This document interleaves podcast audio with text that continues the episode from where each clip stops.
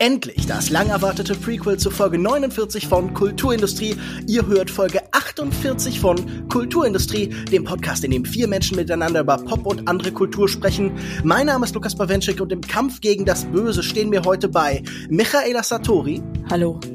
Sascha Brittner. Und meine Axt. Und Alex Matzkeit.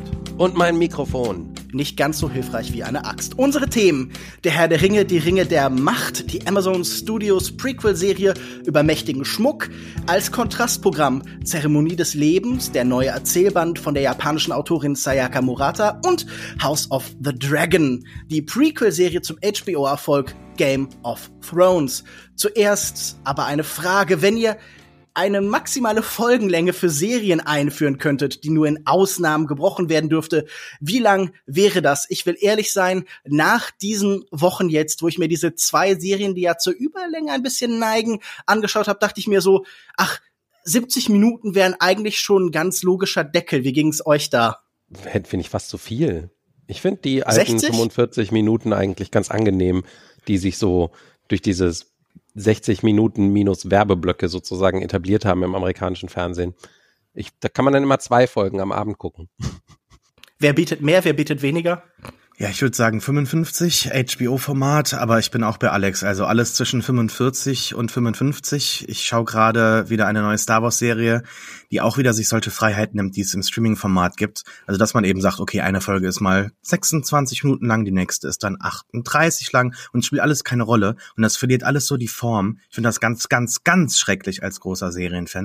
Und deshalb, ich äh, würde ganz streng plädieren für 45 bis maximal 60 und in Ausnahmeserienfinal oder so Fällen dann vielleicht mehr. Michaela, die Länge einer Detective Conan Folge vielleicht? 24? Nee, ich sag 45 Max. Aus Prinzip. Ich bin eher äh, Fan von den 30 Minuten Formaten, aber 45 würde ich sagen, da könnte man einen klassischen Dreiakt daraus machen. Reicht. Es langt. Serienwelt da draußen, ihr habt uns gehört, dein Urteil wurde gesprochen. Unter 60 Minuten auf jeden Fall. Wir werden überprüfen, was ihr da macht. Die Streaming-Welt ist im Wandel. Ich spüre es im Wasser, ich spüre es in der Erde, ich rieche es in der Luft. Vor wenigen Tagen wurde der Leitzins der FED in den USA zum dritten Mal innerhalb dieses Jahres erhöht. Dienste wie Netflix und HBO Max orientieren sich neu mit einer Rückbesinnung auf klassische Fernsehformate und sogar werbegestützte Angebote. Die zwei großen, eigentlich absurd teuren Fantasy-Serien, die gerade parallel gezeigt werden und beide in der Vergangenheit populärer Franchises wühlen, wirken fast zwangsläufig wie die Demarkationslinie zu einem neuen Zeitalter. Der Herr der Ringe, die Ringe der Macht, ist im Kern eine deutlich umfassendere Version der Einführung von Die Gefährten. Angesiedelt im zweiten Zeitalter der Fantasy-Region Mittelerde sind die Sorgen doch vertraut. Der dunkle Hexenmeister Sauron und seine Orks bedrohen den Frieden, Galadriel und Elrond gehen dagegen vor, die Zwerge schürfen tief und gierig. Haarfüßern, nomadische Vorfahren der Hobbits, treffen einen merkwürdigen Mann, der mit einem Kometen vom Himmel gefallen ist. Alex, für deine filmische Sozialisation war der Herr der Ringe die Filme ungemein wichtig. Wie findest du dich jetzt in Numenor, in den Wäldern Lindons und in dem Nebelgebirge zurecht? Ja, es sind ja nicht nur die Filme bei mir. Also der Herr der Ringe ist schon für mich auch so ein Urtext meiner gesamten jugendlichen Sozialisation, würde ich sagen.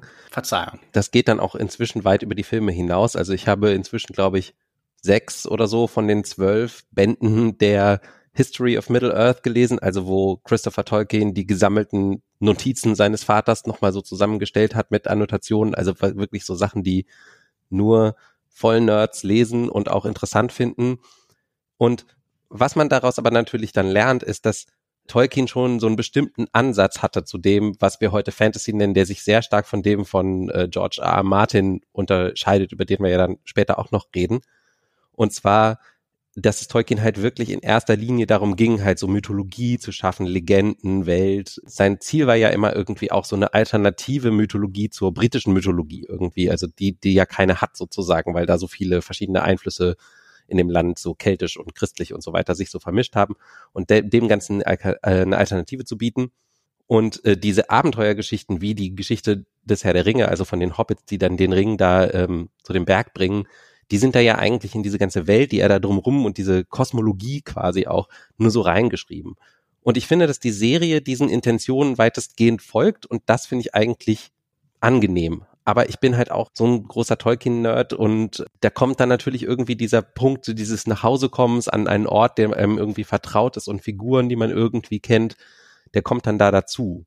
Insofern ist wahrscheinlich wichtiger irgendwie so ein bisschen auch, wie, wie andere Leute das vielleicht wahrnehmen, die da nicht ganz so tief drin stecken. Aber ich finde hier ist es halt ganz gut geglückt, also diese Numenor-Geschichte, das hast du ja gerade erwähnt, ist ja zum Beispiel Tolkiens Variante von dem Atlantis-Mythos, ne? Also den heldenhaften Menschen wurde irgendwie eine Insel geschenkt, äh, weil sie das Böse gemeinsam mit den anderen besiegt haben und jetzt sind sie halt so weit fortgeschritten inzwischen in der Geschichte, dass sie halt schon wieder so eine Hybris entwickelt haben und deswegen muss diese Insel irgendwann untergehen. Also kein Spoiler, weil äh, wird ja auch schon irgendwie relativ früh äh, so als Prophezeiung gezeigt und so. Und und grundsätzlich ist ja auch die große Geschichte, finde ich. Es ist so eine Welt, in der das Böse geglaubt, alle glauben, sie haben das Böse besiegt, aber es wartet eigentlich nur in den Schatten darauf, so zurückzukommen. Und das ist halt natürlich so eine Geschichte, die immer wieder passiert, die dann auch im Herr der Ringe wieder passiert und so weiter. Und es geht halt darum, dass nur eine große Allianz das Böse erneut besiegen kann. Und ich finde, das hat die Serie gut hingekriegt, diese Geschichte weiter zu erzählen. Und diese Abenteuergeschichten, insbesondere von diesen völlig erfundenen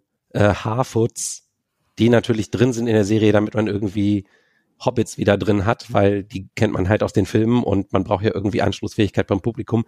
Die, die finden halt so als kleine Geschichten vor diesem größeren Hintergrund statt und die finde ich auch ganz okay. Aber deswegen bin ich ähm, sehr, sehr gespannt, was ihr so denkt, als jemand, der vielleicht nicht diesen ganzen Hintergrund so tief verinnerlicht hat wie ich.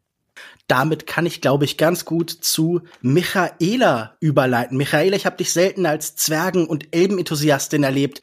Ich habe im Vorfeld eine gewisse Skepsis wahrgenommen und mit äh, Skepsis meine ich brodelnde Verachtung.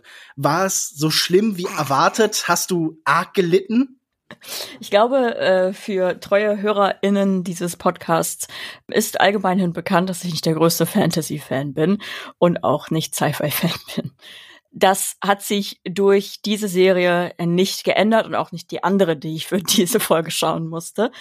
Und ich muss sagen, ich habe in diesem Moment, in diesen Momenten, wo ich diese Serie geschaut habe, sehr stark hinterfragt, warum Prequels? Also natürlich Geld ist meistens die Antwort darauf, aber ich als Person, ich habe Herr der Ringe irgendwann mal gesehen, ja, vielleicht habe ich auch mal einen Hobbit-Film gesehen oder sonst irgendwas, aber ich check das halt alles nicht. Ich wusste nicht mal mehr, wer Galabriel, Galadriel, whatever ist. Mhm. Und ähm, sorry, so und Galabriel. auch so Namen wie Celebrimbor. Ich dachte, es wäre ein Joke, ja, aber naja, egal. Da, darauf wollen wir jetzt nicht eingehen. Darum geht's nicht. Das ist äh, unkonstruktiv. Nichtsdestotrotz als Person, die das alles nicht mehr parat hat, ergibt das für mich alles keinen Sinn. Also das überhaupt anzuschauen. So, also es ist natürlich dann nur was für Menschen, die mit dieser Welt irgendwie vertraut sind, weil dafür ist es einfach viel zu wenig einstiegsfreundlich, einsteigerfreundlich, was ja per se in Ordnung ist. Ich bin nicht die Zielgruppe dann. Nur dann frage ich mich, ist es warum? Also, warum soll ich mir das denn geben? Also da müsste ich jetzt halt alles Herr der Ringe schauen, vielleicht noch ein bisschen Hobbit, die Bücher lesen vielleicht auch noch oder was auch immer, um, um das irgendwie appreciaten zu können. Und ich will sagen, von den Haar Haarfüßern, ähm, die Story hat mich überhaupt nicht gejuckt. Das ist unfassbar. Das ist das Langweiligste, was ich in meinem Leben gesehen habe. Äh, ich mache jetzt wahrscheinlich gerade sehr viele Herr der Ringe-Fans sehr wütend mit meinem äh, unqualifizierten, vermeintlich unqualifizierten Gelaber. Deswegen ähm, höre ich hier an dieser Stelle einfach auf. Ich glaube, die Herr der Ringe-Fans sind doch recht gespalten und das gilt, glaube ich, auch für diesen Herr der Ringe-Fan. Sascha, wie ging's dir mit der Serie? Uh, da framest du meine Antwort schon so unangenehm. Also ich wollte zunächst mal sagen, dass ich Alex' äh, Kommentar sehr schön fand, dass ich mich da sehr wiedergefunden habe. Ich bin nicht so komplett im Lore drin wie er, aber ich habe genügend gelesen, auch dann Silmarillion oder ja auch etliche Stunden meiner vergangenen Jahre auf Adapedia verbracht. Ich mir sagen Maya was, ne, also Ero Iluvatar, das sind Sachen, die jetzt nicht jeder sofort kennt, aber das ist auch jetzt nicht super tief, also äh, metatextuelle Analysen sind mir jetzt doch schon irgendwie eher ferner als jetzt der eigentliche Haupttext, aber die anderen Zeitalter, die sagen mir was, ich kann das alles einordnen. Und deshalb weiß ich auch, dass es ein bisschen problematisch ist, dass diese Serie hier eben nicht den Silmarillion gekauft hat, die Rechte dazu, die sind immer noch bei dem Tolkien Estate, sondern die haben sich jetzt die Rechte an Herr der Ringe und eben dann auch dann den Kommentaren hinten, den Annotations gekauft. Und das bedeutet, dass für diese Serie ein ganz großes Problem äh, existiert, nämlich, dass man nur basierend auf diesen Sachen eben Geschichte erzählen darf. Und dann fehlen ihnen bestimmt auch so teilweise Namen. Also man kann Chlorfindel nicht nennen, aber man kann ihn umschreiben. Man kann ihn darstellen, aber man darf dann halt aufgrund der fehlenden Rechte ihn nicht nennen. Das führt zu solch komischen Szenen wie jetzt in der letzten Folge. Also ich möchte gar nicht so direkt ins Detail einsteigen, aber du, hast gesagt, ich bin ein bisschen zerrissen innerlich und ja, das, das stimmt auch. Ich find's krass, wie viel Geld da investiert wird. 750 Millionen zusätzlich zu 250 Millionen Rechte und trotzdem sieht das teilweise überraschend schlecht aus in vielen Shots. Gerade so diese CGI Shots auf Schiffen oder wo man ganz deutlich merkt, da wurde vor einem Green Screen gedreht, dann wiederum gibt es wunderbar umgesetzte Sets in, wo, wo zum Beispiel in Casadum wunderbar schön, ja, oder auch die in Linden da. Also das, da sind, da sind sehr, sehr schöne Sets dabei und schöne Einstellungen. Aber jetzt kommt halt mein großes Problem. Ich glaube nicht, und eben wurde schon gesagt, Spoiler Alarm, ja, also wofür denn? Wir haben das schon gesehen. Wir wissen, worauf das hinausläuft. Jeder, der Herr der Ringe gesehen hat, weiß, das Böse lauert im Hintergrund und die Personen, die das Böse dort irgendwo vermuten, liegen auch richtig und am Ende kommt es dann zu einem großen Kampf, den wir bereits schon gesehen haben in der Einleitung zu Herr der Ringe. Wir wissen, wie es ausgeht. Und ich glaube nicht, dass man das besser als Peter Jackson machen kann, indem man es breiter erzählt, indem man es weiter platt tritt, indem es dann größer wird oder sowas. Keine der Figuren kann mich hier begeistern. Ich finde alles extrem langweilig. Ich finde keiner Schauspieler ist irgendwie mitreißend. Ich finde die alle ziemlich lahm, ehrlich gesagt. Ich, ich finde es komisch, dass man in jedem einzelnen Handlungsstrang so ein Mysterium aufbaut. Uh, wer ist denn jetzt der Meteormann? Ist es Gandalf? Eigentlich kann es Gandalf nicht sein, weil Gandalf nicht zum Zeitpunkt hier im zweiten Zeitalter auftritt. Aber es deutet alles eigentlich darauf hin. Gibt es irgendwo vielleicht einen versteckten Sauron? Und das sind alles so Fragen, die ich total gar nicht mit Herr der Ringe verbinde, sondern es war relativ klar, formuliert, so dass dann auch und auch definiert. Und das vermisse ich. Und was ich auch vermisse, ist nämlich Tolkiens Text. Natürlich hat Jackson, und das ist ja auch bei vielen Tolkien-Puristen, ein sehr großes Problem, sehr viel umgeordnet, ganze Events rausgestrichen oder auch Figuren neu erfunden dann oder Figuren rausgefallen. Ne? Das Hauptding ist ja geblieben und in Kernmomenten gibt's auch viele äh, direkt aus dem Buch übernommene Zitate oder beziehungsweise Dialoge. Und hier hat man das gar nicht. Man kann gar nicht drauf zurückgreifen, weil, weil man sie nicht hat. Und das heißt, alles muss neu geschrieben werden und es, es, es fühlt sich alles an wie Dialog aus dem Jahr 2022 für eine Streaming-Serie und eben nicht wie Tolkien. Und das, da, da geht sehr, sehr viel verloren für mich. Und es ist schade, weil ich habe das Gefühl, man, man könnte mit ein bisschen mehr könnte man da schon irgendwo rankommen und, und das noch verbessern. Ich glaube auch jetzt, die zweite Staffelhälfte wird besser. Der Trailer zur sechsten Folge verspricht auch schon eine größere Schlacht. Irgendwo muss das Geld ja hingelaufen sein. Ja, es, es fehlt an, an ganz vielen Ecken einiges und das ist sehr schade. Ja, ich möchte am naheliegendsten Punkt anfangen für meine Position zu der Serie und zwar bei Edmund Burke, dem wichtigen Vorsprecher der Konservativen, der mal argumentiert hat, ein wichtiger Grund, warum es nötig ist, dass sich Geld bei Menschen konzentriert, damit diese Reichen besonders schöne Dinge schaffen können, damit sie Kathedralen bauen können, damit sie wie die Medici Künstlerdynastien finanzieren können. Und was haben wir heute? Jeff Bezos ist so verliebt in diese Herr der Ringe Serie, dass eben fünf Staffeln Ringe der Macht dabei herauskommt. Und ich muss sagen, das ist dann doch ein deutlicher Abstieg von irgendwelchen Kathedralen und Festungen und dergleichen, sondern man hat das Gefühl, da ist diese teuerste Serie aller Zeiten und mit einer Milliarde wird mir dann so ein leichtes Schulterzucken abgewrungen. Also ich schaue das mit so einem irgendwo zwischen Desinteresse und mildem Amüsement. Ich frage mich die meiste Zeit eigentlich, warum mich das interessieren sollte. Der Plot ist wahnsinnig additiv erzählt. Es sind einfach Ereignisse an Ereignisse gereiht, ohne dass da irgendwelche spannenden Widersprüche, Fragen und Konflikte entstehen. Ich würde mich, mich Michaela insofern anschließen, dass ich auch sagen würde, äh, diese Figuren sind mir nicht vertraut geworden, sondern ich kenne sie nur, weil sie eben Echos bekannter Figuren sind. Also da ist ein Zwerg, der mit einem Elben befreundet ist und ich denke, ja gut, das sind jetzt eben Wiedergänger von Gimli und Legolas und ich verstehe die Konstellation und eigentlich alle Ereignisse, alle Prozesse, die hier passieren, sind eben Spiegelungen von anderen, die wir schon kennen. Es ist ja auch so ein permanentes Aneinanderreihen von, Sascha hat es schon angesprochen, hier fehlen bestimmte Rechte und als Ersatz dafür erinnern wir euch ganz stark an die Sachen, die vertraut sind, die ihr kennt. Dann reden Leute, oh, wir haben hier ein besonderes Metall gefunden. Wie, wie, wie könnte es nur heißen? Ja, es ist Mithril. Und da denke ich mir dann auch, das ist doch ein bisschen albern, dass ich jetzt so sehr in Sachen Fanservice an der Stange gehalten werden soll, indem man mir da ein bestimmtes Metall oder zwei einzelne Figuren anbietet. Alle Fragen, die Fans an diese Serien haben, sind eigentlich nur, welche der gezeigten Figuren verwandelt sich in eine bekannte Figur? Wer wird sich hier als, als Sauron herausstellen von den schon vorgestellten? Wer ist Gandalf? Wer ist denn dieser Mann, der da vom Himmel gefallen ist?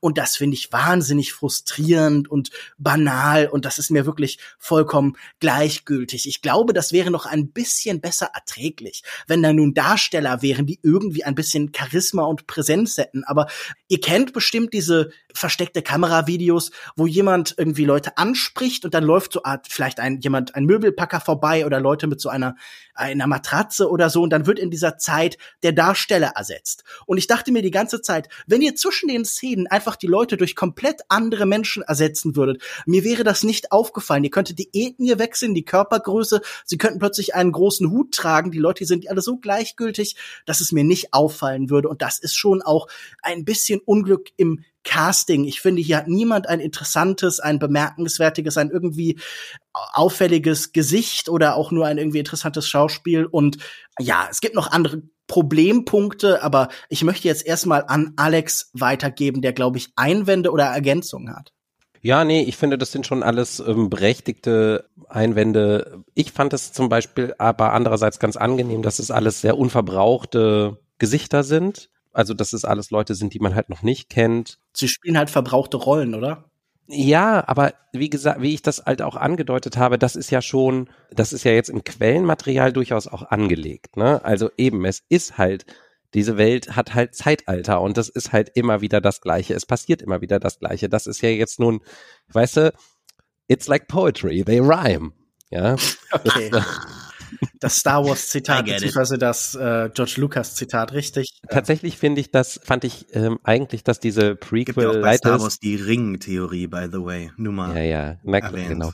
dass diese Prequelitis, die ich ja auch verabscheue wie nichts anderes, hier zum Glück meiner Ansicht nach nicht so ausgeprägt war. Du hast jetzt ein paar Sachen tatsächlich noch genannt, sowas wie diese Elfen-Zwerge-Freundschaft, die, auf die ich gar nicht gekommen bin. Dieser, ich habe Folge 5 noch nicht gesehen, ich bin bei Folge 4, aber dieser Mithril-Moment war tatsächlich der einzige, wo ich auch gesagt habe, so, ja, ja, ja, okay, hallo, ihr redet eigentlich mit dem Publikum. Ansonsten fand ich es eigentlich erfreulich unverbraucht, was so gezeigt wird an, an Figuren, Konstellationen und auch an, an Settings und so. Abgesehen halt von eben diesen Echos, die wirklich auch im, im, im Quellenmaterial da sind. Und ansonsten würde ich halt sagen, ja, es stimmt natürlich, dass die, also man hätte mehr machen können mit den Charakteren, man hätte die etwas weniger klischiert machen können, was sicherlich daran liegt, dass eben das Quellenmaterial eigentlich deutlich, eine deutlich größere Geschichte erzählt, die auch so habe ich es zumindest irgendwie in Hintergrundstories gelesen, natürlich eigentlich über Jahrtausende stattfindet und dann jetzt hier oder Jahrhunderte zumindest und dann jetzt hier irgendwie so mit so einer Ziehharmonika zusammengeschoben wurde, damit man sie halt als Fernsehserie erzählen kann. Das ist so, das, bei mir ist das wirklich so ein krasser Moment von, alle Kritik ist berechtigt, mich stört es trotzdem nicht. Das gibt manchmal mhm. solche Sachen, wo, wo dann sozusagen die, die Sachen, die, die man mag, dann größer sind als die, die man daran kritisieren könnte. Aber ich finde es vollkommen okay natürlich. Ich finde das spannend, weil ich ja auch als Kind wahnsinnig angetan war von den Herr der Ringe-Filmen, weil die für mich ja wirklich prägende Kinoerfahrungen waren und ich die auch jahrelang noch dann irgendwie auf DVD und Blu-ray immer wieder so um die Weihnachtszeit alle drei geschaut habe und in endlosen Extended Editions. Das scheint ja so allgemein fast so eine wahrscheinlich primär männliche Generationserfahrung zu sein, die viele Menschen ja. teilen. Die waren aber damals halt auch noch keine Brand Extensions mhm. von einem bestehenden, von einer bestehenden IP, ja. sondern sie waren halt die ersten Verfilmungen eines, oder nicht die ersten, aber die erste ausführliche Verfilmung eine eine Literaturvorlage. Ne? Das ist natürlich schon das Problem, da würde ich dir hundertprozentig recht ja, geben. genau, das, das war nämlich auch, als was ich jetzt gerade gedacht habe, als du dann davon sprachst, es ging darum, Gegenmythologien zu schaffen. Und ich finde das ja spannend, dass eine Rechtfertigung der Popkultur ja heute oft ihre Beziehung zum Mythologischen ist. Beim Superheldenfilm wird ja unentwegt äh, aufgebaut, dass das ja eigentlich die moderne Mythologie ist. Und ich finde, das, was Sascha angesprochen hat, zeigt ja auch wieder, wie absurd diese Behauptung ist. Denn hier ist ja plötzlich Mythologie, die so ein bisschen im luftleeren Raum hängt, die bestimmte Teile ihrer Welt, ihrer Mythologie eben nicht aufgreifen kann, weil eben dort ja rechte Probleme entstehen. Und ich glaube, das das ist halt einfach auch eine Frage, die vielleicht irgendwie noch mal öfter gestellt werden soll. Wie kann das denn alles Mythologie sein, angeblich, wenn es eben nicht den Menschen zum Verformen gehört, sondern wenn es halt eben so stark in Händen von großen Konglomeraten ist, dass ja, also dass es sogar Widersprüche entstehen und dass man sogar so seltsame Halbprodukte produzieren muss. Ich denke zum Beispiel auch an diese Sony Spider-Man-Filme, die nicht Spider-Man aufgreifen dürfen, weil sie für den nicht die Rechte haben und dann halt nur Filme über die Schurken von Spider-Man Venom oder so machen, ohne dass sich da Bezug haben. Aber äh, Sascha, du wolltest was dazu sagen. Nee, dazu nicht. Ich wollte eigentlich ein paar Nitpicks so äußern noch, die ich habe, weil am Anfang waren das ja eher so einführende Worte. Ich weiß nicht, wie es euch geht, aber ich störe mich total daran, wie manche Schauspieler aussehen. Ähm, also ich finde die wirklich schlecht gecastet. Natürlich sind das unverbrauchte Gesichter, aber das sind auch Gesichter, die ich nicht nochmal hätte sehen müssen. Gerade zum Beispiel Elrons Schauspieler fand ich schon in Game of Thrones wirklich fürchterlich besetzt in dieser Rolle, auch mit seinem Akzent und seiner Stimme, die gar nicht passt. Aber hätte man ihm nicht wenigstens lange Haare geben können oder allen Elben? Warum läuft nur Gilgalad mit langen Haaren rum? Und wenn wir gerade über den reden, ist natürlich jetzt sehr oberflächlich, aber so wie wenn wir über den Quelltext reden, Tolkien halt Elben beschrieben hat, dann sind das eben so äh, gottesgleiche, perfekte Wesen, wie halt Lee Pace oder vielleicht noch Orlando Bloom, definitiv wie Frau Taylor, ja. Aber ich stoße mich total an diesen hässlichen Perücken und wie die teilweise auch wirklich viel zu spät hinterm Ohr anfangen. Und dann, wenn wir eben über ver verlorene Chancen oder verpasste Momente reden, dann muss ich auch so ein bisschen an die Figuren denken, wie die auch eingeführt werden hier in die Serie. Natürlich erzählen wir jetzt eine Serie, die beginnt neu. Man hat schon hier sich quasi die Möglichkeit gegeben, am Anfang nochmal dann über Morgoth eine weitere Prequel-Serie irgendwann zu machen. Also man hat das eigene Intro eingebaut, wo Galadriel ja erzählt, was passiert ist.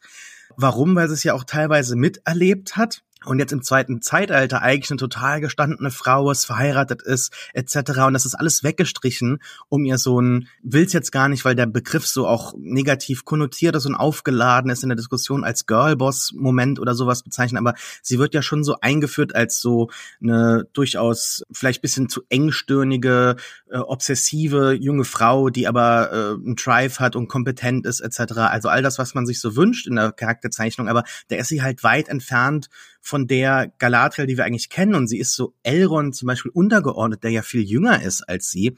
Aber da ist so dieses Figurengefüge ist anders gemacht und auch jetzt diese also das ist jetzt in der neuesten Folge nochmal ganz neu eingeführt worden, diese Zeituhr, diese Ticken da im Hintergrund, dass jetzt alles ganz schnell passieren muss. Das ist ja, wie gerade schon angesprochen, komplett das Gegenteil. Das passiert ja alles über Jahrtausende, über Jahrhunderte hier dann im zweiten Zeitalter. Jetzt heißt es hier, er muss sich entscheiden, sonst gehen alle Elben. Also passiert was mit den Elben. Ich will jetzt nicht spoilern oder sowas, Alex hat's noch nicht gesehen, aber das ist ja auch irgendwie so ein episodenhaftes Denken für so eine Serie, was gar nicht zu Tolkien eigentlich passt. Und dabei würde man eigentlich hoffen, dass so ein langer Text mit so vielen Querverstrebungen etc. und so viel auch oftmals einfach Einwürfen, es, es wird mir viel zu wenig gesungen oder es wird zu wenig halt einfach getanzt oder gelebt. Also so Tom Bombadil-Elemente wünsche ich mir hier irgendwie so ein bisschen mehr drin. Aber all das hat die Serie nicht. Die konzentriert sich nur auf, auf den Plot. Plot, Plot, Plot. Und dabei geht auch komplett die Episodenstruktur verloren. Also ich habe nicht das Gefühl gehabt, dass ich bisher fünf Episoden gesehen habe, sondern ich habe einen fünf Episoden langen, das heißt fünf mal 70 Minuten langen Film gesehen, der nochmal genauso lang geht. Also ich kann nicht zum Beispiel jetzt sagen, uh, die dritte Folge oder die zweite Folge war besonders gut, weil da ist das und das passiert, sondern es ist alles so ein Mischmasch, alles plätschert die ganze Zeit vor sich hin. Es gibt keine Highlights und ähm, ich hoffe, dass sich das noch gegen Ende der Staffel jetzt ein bisschen ändert und ein bisschen besser geht. Aber ich habe immer so das Gefühl, ich kann nur was über die letzte Folge sagen, weil das ist gerade noch präsent und der Rest ist schon wieder weg. Und dann kann ich nur so einen Eindruck ungefähr sagen, wo wir gerade stehen und wie der Film gerade gut äh, oder schlecht abläuft. Also ich bin aber was das angeht, bin ich wirklich enttäuscht, weil man könnte da so schöne Nebenabenteuer mal erzählen oder sich halt darin verlieren. All das, was die Extended Edition nochmal angedeutet hat, was möglich wäre, das, das wäre schöner. Also das, das ist, ist einfach schade, was draus geworden ist, wenn man sich überlegt, was es sein kann. Zumal ja Geld auch gar kein Problem spielen sollte. Jeff mhm. Bezos ist sehr daran interessiert, dass diese Serie Erfolg hat. Und er ist selber großer Fan. Und wenn ich irgendwie jetzt 150 Milliarden auf der Seite hätte, dann würde ich sagen, hier, nimmt mal 20 und macht mir mal, was ich schon immer sehen wollte. Aber dass es dann halt so wird, zeigt halt eben auch, ne, es, es geht halt nicht ums Geld, sondern wie viel hatte Jack, äh, Peter Jackson damals? 100 Millionen, glaube ich, pro Film oder sowas. Ne? Also überhaupt, dass er drei Filme auf einmal machen durfte, war ja damals von New Line wirklich so ein Ding.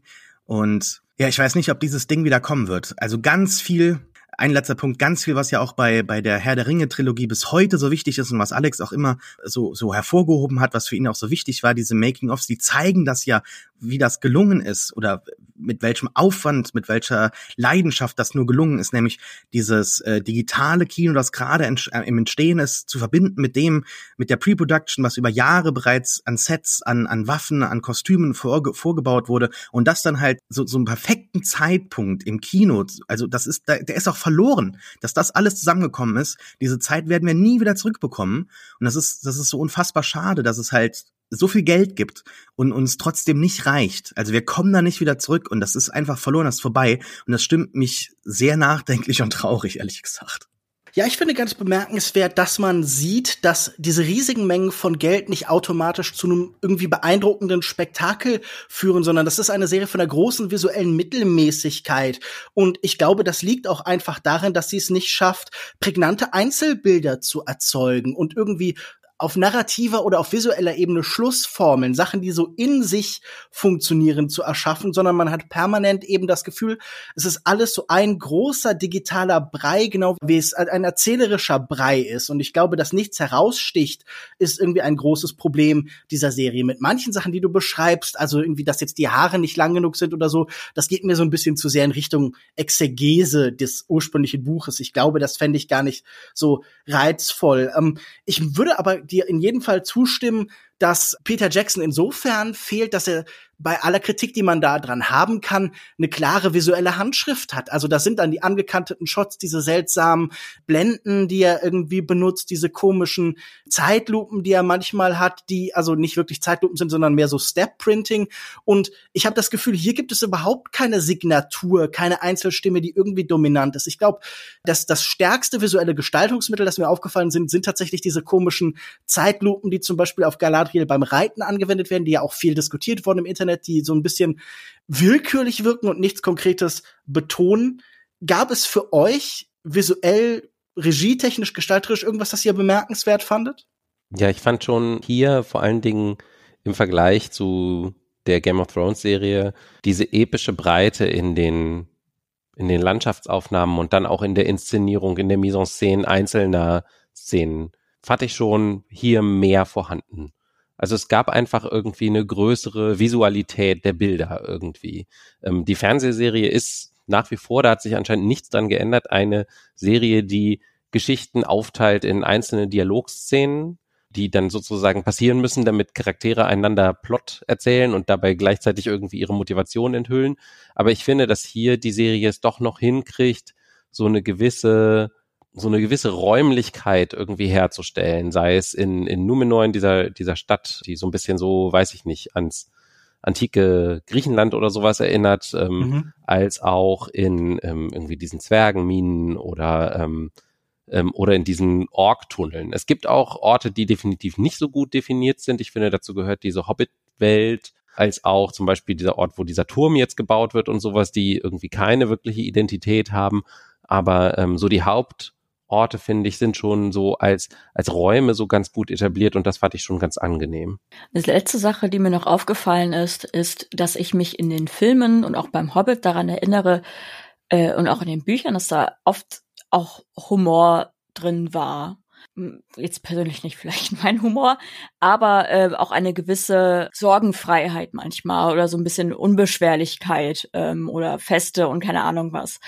Und das gab ist in dieser Serie bisher noch gar nicht. Und ich glaube, die Serie hat sich vielleicht ein bisschen übernommen darin, so viele Charaktere und Völker auf einmal darstellen zu wollen und einführen zu wollen, dass so ein Nahekommen irgendwelcher Figuren, also dass der, die, die Zuschauenden diesen Figuren irgendwie näher kommen. Das ist das, was Lukas eingangs meinte mit der Gleichgültigkeit gegenüber diesen Figuren, dass das schlichtweg nicht möglich war. Also vielleicht hätte man sich, äh, vielleicht um noch mehr Geld zu machen, eine Staffel für jedes Volk nehmen können oder das irgendwie nach und nach aufbauen können über oder über Folgen. Aber dadurch, dass es immer wieder so Cut anderes Volk, Cut wieder irgendwas anderes, Cut wieder was anderes. Dann eine Folge lang haben wir ähm, zum Glück Pause von den Haarfüßern und dann sind sie wieder da. Und dann ist wieder, es passiert aber nichts. So, am Ende passiert auch einfach nichts. Und ich glaube, das ist das, was mich eher so ein bisschen auch stört, dass selbst wenn ich die Geschichte insgesamt vielleicht nicht sofort checke oder die Figuren mich nicht dran erinnere, wer jetzt was wie wo ist und mit wem, ist es das eine, aber dass halt diese Figuren am Ende des Tages egal sind und ich auch einfach keine Chance habe, sie kennenzulernen oder keine Chance habe, auch irgendwas mit denen zu empfinden. Also nicht mal, wenn ich wollte. Ich Galadriel sagt, sie ist ist mad und traurig wegen ihres Bruder, äh, doch ihres Bruders. Die Haarfüßer tun so, als seien sie äh, ein bisschen neckisch und schleichen sich irgendwo hin, um, um, um irgendwelche Beeren zu fressen und so. Aber am Ende des Tages ist das alles sehr, sehr oberflächlich und da kann man noch so viel Geld ausgeben, wie man will für diese Serie und das Set so toll aussehen lassen, vermeintlich, wie man möchte. Am Ende ist es einfach nur oberflächlicher Kram. Der Herr der Ringe, die Ringe der Macht ist seit dem 2. September auf Amazon Prime zu sehen. Eine neue Folge erscheint jeden Freitag. Mit ihrem Debütroman Die Ladenhüterin über eine Frau, die sich nur in der rigiden Weltordnung eines Konbini 24-Stunden-Ladens zurechtfand, gewann die japanische Autorin Sayaka Murata Japans wichtigsten Literaturpreis und verkaufte allein in ihrer Heimat über 1,5 Millionen Exemplare. Wir haben ihn in Folge 14 von Kulturindustrie besprochen. Nach ihrem zweiten Roman Erdlinge ist jetzt der erste Erzählband auch auf Deutsch erschienen. Zeremonie des Lebens versammelt auf 286 Seiten zwölf Kurzgeschichten Geschichten, die oft verschobene Welten anbieten. Erzählungen, in denen das menschliche Leben anders geordnet ist, in denen Freundschaft, Liebe, Sexualität, Konsum und Gesellschaft plötzlich neuen Regeln folgen. Der Verlag fasst es so zusammen. Ein junges Mädchen ist zum ersten Mal verliebt, obwohl sie insgeheim tiefe Gefühle für den Vorhang in ihrem Zimmer hat. Eine Frau begeistert sich für Möbel und Kleidung aus menschlichem Material und gerät darüber mit ihrem Verlobten in Streit. Familien ehren ihre Verstorbenen in Zeremonien, bei denen kannibalistische Feste in Sex übergehen. Klingt merkwürdig, was aber nach dem Roman vielleicht auch erwartbar ist. Michaela, wie ging es dir mit Muratas Blick auf die Welt? Sehr gut, das war mein Highlight, diese Folge. Ich mag sehr gerne Kurzgeschichten und ich mag auch sehr gerne Alltagsgeschichten mit äh, surrealen Elementen. Und deswegen war das einfach genau meins und hat mich äh, absolut abgeholt. Mir gefällt der Schreibstil sehr gut. Ähm, ich bin generell großer Fan von Murata. Das heißt, für mich persönlich all good, voller Erfolg. Deswegen will ich eingangs gar nicht so viel sagen, sondern das äh, Urteil der anderen auch gerne hören. Okay, Sascha, in welches Objekt in deiner Wohnung bist du verliebt und wie sieht's mit deiner Liebe zu diesen Kurzgeschichten aus? Oh, möchte jetzt gar nicht irgendwie, möchte die erste, den ersten Teil der Frage gar nicht aufgreifen, weil ich mich so ein bisschen von allen Stories so abgestoßen fühle. Also ich habe das Gefühl, die, die will gar keine Geschichten über reale Menschen erzählen. Also es wirkt alles immer so ein bisschen surreal angehaucht und so einen Schritt weiter gedacht, aber halt auch irgendwie nie tief. Also das ist irgendwie so, als würde ich hier Black Mirror gucken oder sowas. So fühlt sich das an. Also äh, da müssen wir gleich natürlich über diverse Stories reden, weil das nicht auf alle zutrifft und mir auch diverse gefallen haben, aber Ich, äh, das ist so, dass das Gefühl, das zurückbleibt, dass ich halt wirklich so da jetzt durchgeblättert habe und mal angefangen habe und dann Sachen gingen dann schneller zu Ende als andere, aber es, es liest sich halt sehr schnell. Das hat mir damals auch schon bei die Ladenhüterin gefallen. Ich finde, der äh, Schreibstil beziehungsweise die Übersetzung ist, ist sehr flüssig. Ich mag das, wie das alles so beschrieben ist, aber was dann halt eben erzählt wird, ist nicht so meine Welt tatsächlich. Aber da können wir gleich dann genauer drüber reden. Alex Sascha hat leider meine Frage nicht beantwortet. Gibt es einen Gegenstand in deiner Wohnung, in den du verliebt bist? Und dann leite ich natürlich auch darüber, wie ging es dir denn mit dem Buch? Hm, das ist ein Gegenstand, in den ich verliebt bin. Da hätte ich mir mal vorher Gedanken drüber machen sollen. Tut mir leid, wenn ich solche Sachen so spontan ein. frage. Gut, dann, ja. dann zur eigentlichen Frage gern weiter. Was man der, dem Band vielleicht vorhalten könnte, ist, dass man sagt irgendwie, naja, das sind jetzt irgendwie so diese Yakamurata-Variationen, ne? Ist irgendwie so immer so eine ähnliche Geschichte, wo man irgendwas hat, äh, irgend so ein Merkmal hat, wo die Gesellschaft irgendeine eine Angewohnheit angenommen hat, eine, einen Brauch angenommen hat, der uns jetzt hier als Lesern irgendwie ein bisschen schräg erscheint. Du hast gerade so ein paar Sachen genannt, ne? Also zum Beispiel Menschenkörper werden nach dem Tod weiterverwendet und daraus werden dann Möbelstücke gemacht oder sowas und Kleidung oder Zeremonie des Lebens, diese Geschichte, die die Titelgeschichte ist, wo also klar ist, dass ein Mensch nach dem Tod zu Essen verarbeitet wird und dann äh, von den Menschen, äh, die ihn geliebt haben, irgendwie gegessen wird und so weiter und so fort. Es gibt immer, immer wieder so ähnliche Varianten, wo es häufig auch so um Körperwahrnehmung geht, äh, eben Körper als Material, äh, Sex auch als so ein reinen Fleischesakt, manchmal zum Beispiel. Äh, es gibt eine Geschichte, die heißt Puzzle, wo die Hauptfigur alle anderen Menschen irgendwie sehr stark wahrnimmt. Äh, also sie selbst identifiziert sich am stärksten mit Gebäuden und ähm,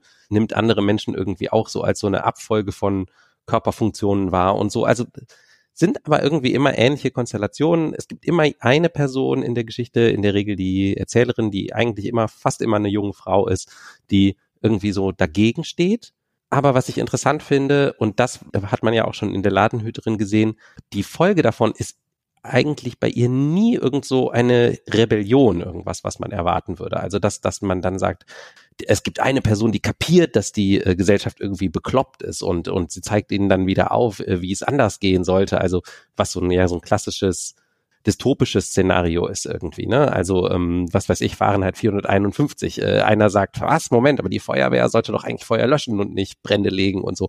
Sondern es gibt immer irgendwie so ein Streben nach Einheit des Ganzen. Die Menschen akzeptieren sozusagen irgendwann diese Bräuche, entdecken auch das Heilige daran, entdecken irgendwie daran, warum es was Besonderes ist, warum es interessant ist.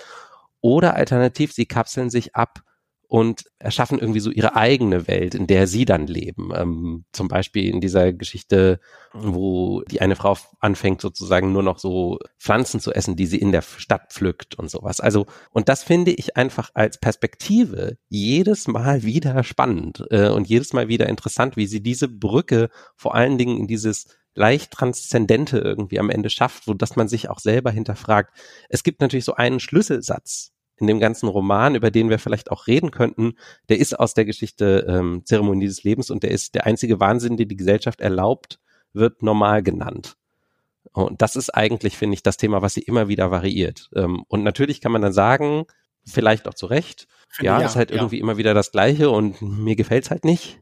Aber ähm, ich find's endlos faszinierend, auch in diesen immer neuen Iterationen, ja, Alex hat schon sehr gut beschrieben, was mich an dieser Erzählsammlung ein bisschen enttäuscht. Ich war doch auf irgendeiner Ebene recht angetan von diesen ersten beiden Romanen und tatsächlich haben wir hier das Best-of, die Morata-Variation und vielleicht auch so ein bisschen das Eingeständnis, dass da eigentlich nicht viel mehr als das ist. Denn was wir hier sehen, ist ja vor allen Dingen, dass in diesen Erzählungen sehr wenig erzählt wird, sondern es werden da so Welten gestaltet, die werden dann so ein bisschen möbliert, die haben dann eine leichte Verschiebung, das ist so ein bisschen so Buñuel-mäßig, aber man hat dem halt irgendwie so Stützräder und Schwimmflügel und eine Schutzweste dran gemacht, damit auch keiner irgendwie davon irritiert ist, also so Sigmund Freud und irgendwie Lacan und Psychoanalytiker und Co. so angewendet mit dem Blick auf die Gesellschaft. Und dann sagt man, ja, das ist alles ein bisschen seltsam, aber irgendwie folgt nicht daraus viel.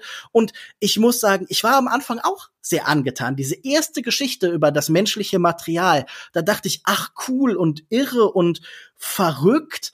Dann wurde das aber mehrfach wiederholt und gerade die titelgebende Geschichte, die Zeremonie des Lebens, ist ja eigentlich nochmal dieselbe Geschichte. Auch da werden dann menschliche Kadaver weiterverwendet und man fragt sich das dann, boah, ist das nicht ganz schon verrückt, wie unsere Welt eingerichtet ist und es ist eigentlich nicht komisch, dass man bestimmte Sachen als normal hinnimmt und das scheint mir dann doch sehr es gibt das schöne, äh, schöne englische Wort sophomoric, das so ein bisschen beschreibt, wenn jemand so angefangen hat an der Universität und jetzt plötzlich glaubt, die Welt zu verstehen. Das, ich finde, das hat auch immer so ein bisschen was von so bekiffter Unterhaltung. Ja, genau, so WG-Küchenliteratur ist das genau. ja auch so. Oh, wäre das nicht irre, wenn wir Menschen einfach essen würden oder so. Und in den meisten Fällen stört mich dann einfach, wie wenig daraus sie entwickelt, wie wenig Raum sie dem eingesteht.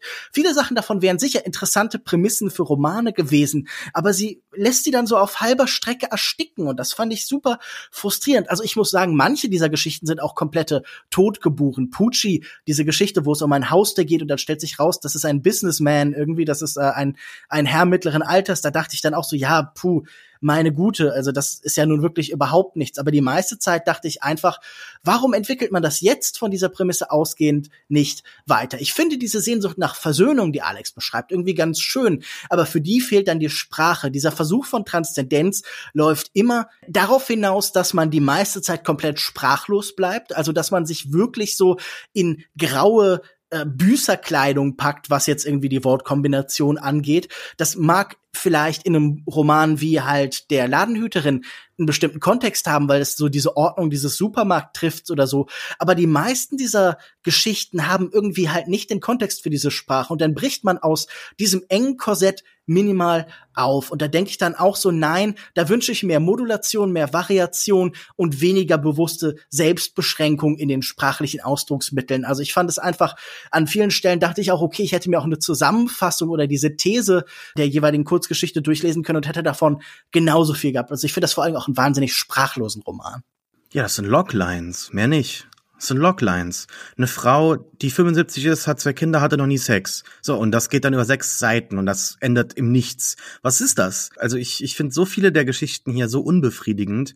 Also ich weiß gar nicht, ob ich sagen würde, jetzt wie Alex das eben das so, so summiert hat, das ist nichts für mich. Ich finde es eigentlich im Ansatz schon sehr spannend. Ne? Also ich würde das eben unterschreiben, was da beschrieben wurde. Es ist alles eigentlich im, im Ansatz schon ganz interessant so, ja, weil es ja auch durchaus manchmal unsere Realität irgendwie so reflektiert. Manchmal ist es ja so wie bei der einen Geschichte, dass halt zwei Mädchen gleich alt, anders aussehen, aber sich anders halt entwickelt haben und schon weiter sind. Das sind ja auch so Sachen, die man auf sich selbst beziehen kann und man dann reflektieren kann, wie war das bei mir oder halt eben, es, es gibt ja teilweise teilweise auch äh, Mobiliar aus Menschenhaut zum Beispiel oder aus, äh, aus, aus Menschen wurde da was gemacht. Das ist ja auch Teil unserer Geschichte gewesen. Aber da wird ja nichts reflektiert, da wird ja gar nichts gesagt, sondern es ist irgendwie so eine, eine komische Veganer-Geschichte am Anfang. Die Geschichte, die ich gerade beschrieben habe mit den zwei Mädels, das endet so irgendwie im gar nichts. Ne? Also das ist super unbefriedigend. Deshalb, also ich, ich weiß nicht, was ich hier gelesen habe oder warum ich es gelesen habe lässt mich wirklich komplett ratlos zurück. Auch ich würde auch dann gern mal irgendwie so, so, eine Punchline haben oder so, aber da gibt's nie. Es gibt auch selten mal einen Twist oder sowas, sondern es ist am Anfang alles total klar.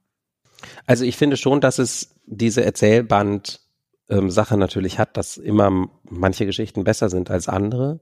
Da würde ich schon auch sagen, so ein paar von den Beispielen, die du jetzt gerade genannt hast, Sascha, sind wirklich definitiv nicht die stärkeren Geschichten dieses Buches oder auch die Lukas jetzt gerade genannt hat. Ich habe es mir leicht gemacht. Ja, aber ich finde zum Beispiel, also eben gerade äh, diese, diese Variationen auf Körperlichkeit, die ich auch genannt habe, die fand ich dann schon immer irgendwie auf so eine gewisse Art faszinierend genug. Also ähm, wenn jetzt in Zeremonie des Lebens es damit endet, dass dann ihr Freund stirbt, aber er eben zum Beispiel nicht so gekocht wird, wie es üblich ist, nämlich irgendwie in einer Miso-Suppe mit möglichst starken Gewürzen, damit man den Menschengeschmack nicht so rausschmeckt und so, sondern sich eben, weil er äh, Zeit seines Lebens anscheinend so ein Gourmet war, ganz bestimmte Rezepte wünscht und die sich auch schon genau überlegt hat ja. und sie packt sich dann noch was ein und geht dann noch ans Meer und teilt das dann noch mit jemand anderem und denkt darüber nach, was das doch eigentlich für ein heiliger Akt ist, den sie da gerade begeht und so, dann hatte das für mich schon irgendwie eine Konsequenz, die ich auch interessant fand. Ähm, ähnlich genau diese Geschichte, die ich angesprochen habe mit der, mit der Frau, die sich mit Gebäuden identifiziert und dann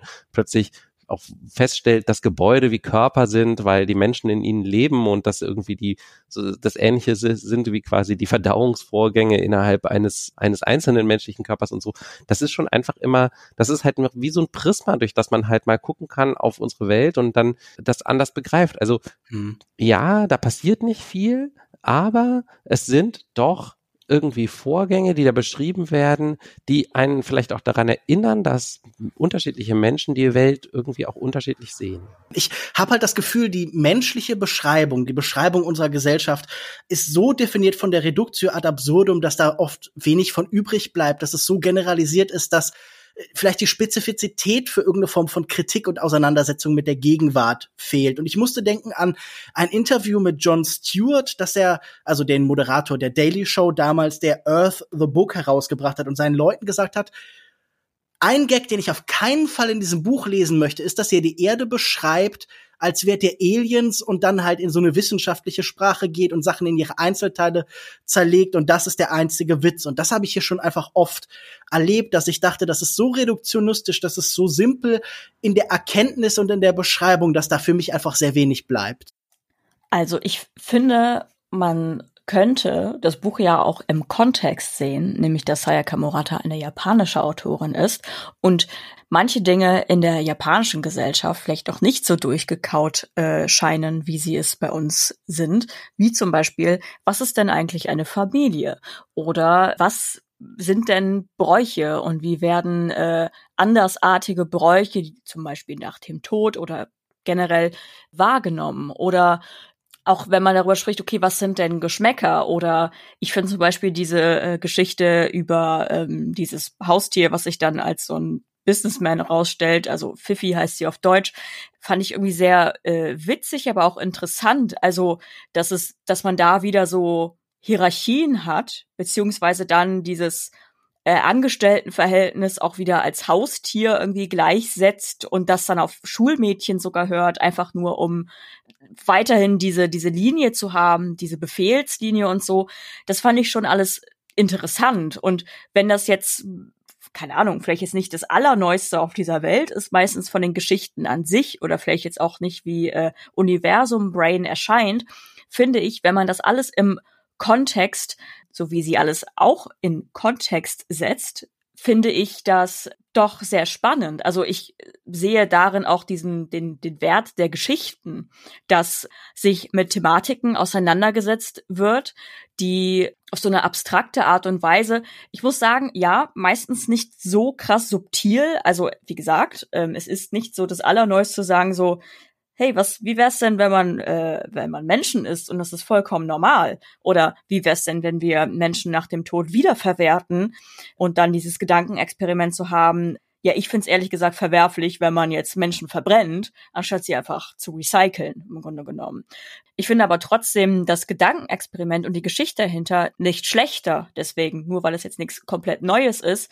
Ich finde nur, dass da viele Gedanken einfach angestoßen werden oder angestoßen wurden bei mir, wo ich mir dachte, hm, okay, ja, man hat auf der einen Seite dieses, äh, gerade in der ersten Geschichte, ein herrliches Material. Darum geht's, äh, dass äh, Menschen nach dem Tod halt wiederverwertet werden und recycelt werden. Was ich finde, ein interessanter Gedanke ist, weil man soll alles wiederverwenden, aber äh, Menschen auf dieser Welt entscheiden sich nicht dazu, Menschen wieder zu verwenden, sondern äh, die werden verbrannt oder begraben. So, und dann das Gedankenexperiment zu haben, hey, ist es nicht übelste Verschwendung? Wäre es nicht viel, viel toller, wenn die wiederverwendet würden? Dann hat man aber wieder diese Kapitalismus-Sache, weil dann sind natürlich Sachen aus Menschen viel, viel wertvoller und wie viel, viel, viel teurer und toller.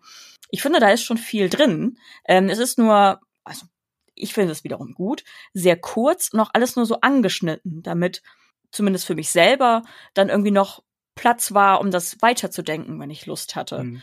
Wie gesagt, wenn ich das jetzt im Kontext sehe, zum Beispiel in Japan, wo gleichgeschlechtliche Ehen nicht erlaubt sind, und dann darüber nachgedacht wird, okay, was ist eigentlich Familie und was macht eine Familie zur Familie, finde ich das schon spannend. Ich fand diese Geschichten, die sich explizit mit eheähnlichem Zusammenleben auseinandersetzen zwischen einfach zwei Freundinnen, eigentlich sehr sympathisch und irgendwie ganz rührend. Und da hatte ich auch das Gefühl, die Intimität wie klein diese Geschichten angelegt sind, da passt ganz gut der, der Gegenstand zum, zum, zum Thema und zur Art, wie es umgesetzt wird. Ich hatte nur das Gefühl, diese ganzen Fragen sind halt eigentlich so simplistisch, dass ich eher mir noch gewünscht hat, dass mir die äh, Autorin weniger Raum gibt, indem sie das selber ein bisschen weiterführt, indem sie selbst noch so ein bisschen, was heißt die Richtung vorgibt, aber indem sie so ein bisschen mehr Leistung beim Denken reinbringt. Weil so habe ich das Gefühl, es gibt eine Geschichte bei Das Gespenst der Freiheit von äh, Louis Buñuel von 1974, wo Menschen am, am Tisch scheißen und dann auf Klo gehen, um da zu essen. Und ich habe das Gefühl, die Simplizität dieser Umkehrung ist so oft in der Kunst aufgegriffen worden, dass äh, das auch nicht mehr an kulturelles Spezifika gebunden ist, sondern dass jeder, der halt in einem Land lebt, in den Universitäten existieren und wo man lesendes Publikum vorfindet, voraussetzen darf, dass sich Leute mit solchen Sachen über, auseinandergesetzt haben. Und an manchen Stellen war es mir auch einfach zu plump, wenn es dann so um Gemachtheit und quasi so das Simulationswesen der Welt geht und dann auf Disneyland verwiesen wird und wir dann einfach wirklich explizit quasi so, als hätte jemand gerade halt von Simulacra von Baudrillard gelesen und das dann eins zu eins direkt umschreiben und so. Das fand ich dann einfach frustrierend. Das war so dieses Sophomoric artige, was ich vorhin so gemeint habe, dieses WG-Küchenmäßige. Ja, diesen Disneyland-Moment mochte ich auch nicht, den fand ich das, doof. Das ist so eine Unmittelbarkeit zwischen, sagen wir, intellektuellen Vorbildern und Text, die mir nicht behagt, weil ich finde das absolut legitim, sich auf Sachen zu beziehen, aber ich möchte halt gerne noch so ein bisschen weiterdenken und so ein bisschen verarbeiten.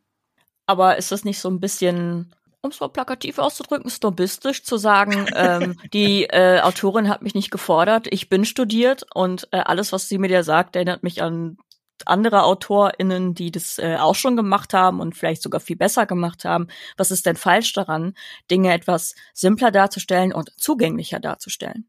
Ach, ich weiß halt nicht, ob Literatur, ein Roman wie dieser jetzt zwangsläufig an Zugänglichkeit verliert, wenn er diese Sachen noch mal weiter verarbeitet, wenn man noch mal Distanz schafft. Also nach dieser Frage von weißt du, der künstlichen Schöpfung unserer Realität und der Frage, inwieweit wir Distanz zu ursprünglichen Objekten haben und all diese psychoanalytischen Fragen und so, das kann man halt einfach noch mal irgendwie so ein bisschen umformen und weiterverarbeiten. Ich weiß gar nicht, ob das snobistisch ist, gerade von Literatur zu fordern, dass sie so ein bisschen zur Kenntnis nimmt, was vorher passiert ist. Ich glaube, Kunst existiert nie im luftleeren Raum, sondern ist immer eine Sammlung von Weiterverarbeitung von Reaktionen.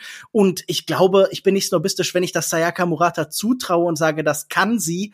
Und das kann sie auch ihrem Publikum zumuten, weil ich glaube, gute Literatur schafft es, beide abzuholen. Ich glaube, die schafft es, den, sagen wir mal, unbedarften Leser abzuholen und den, der eben schon die Grundlagen, die theoretischen Grundlagen dieser Texte kennt. Und ich glaube, das zusammenzubringen, daran kann sie einfach noch arbeiten. Ich bin einfach, ich sage ja auch nicht grundsätzlich, dass sie eine schlechte Autorin ist, überhaupt nicht. Ich mochte ihre beiden Romane sehr. Aber bei diesen Kurzgeschichten hatte ich an oft das Gefühl, es fühlt sich zu gleichförmig an. Es sind nur die Variationen, wie Alex schon gesagt hat. Das war für mich leider nichts. Zeremonie des Lebens ist am 20.09. im Aufbauverlag erschienen. 286 Seiten kosten 22 Euro. Übersetzt wurde das Ganze von Ursula Gräf. Am 19. Mai 2019 lief die letzte Episode des Welterfolgs Game of Thrones über die Bildschirme in aller Welt. Wer die Regeln der Ökonomie kennt, wusste, es wird noch etwas passieren in dieser Welt. Mehrere Spin-offs sind aktuell in der Mache, von einem Jon Snow Sequel bis hin zu einer animierten Serie. Mit House of the Dragons erscheint nun ein erstes Prequel, etwa 200 Jahre vor den Ereignissen von Game of Thrones angesiedelt, basierend auf George R. R. Martins Roman Fire and Blood.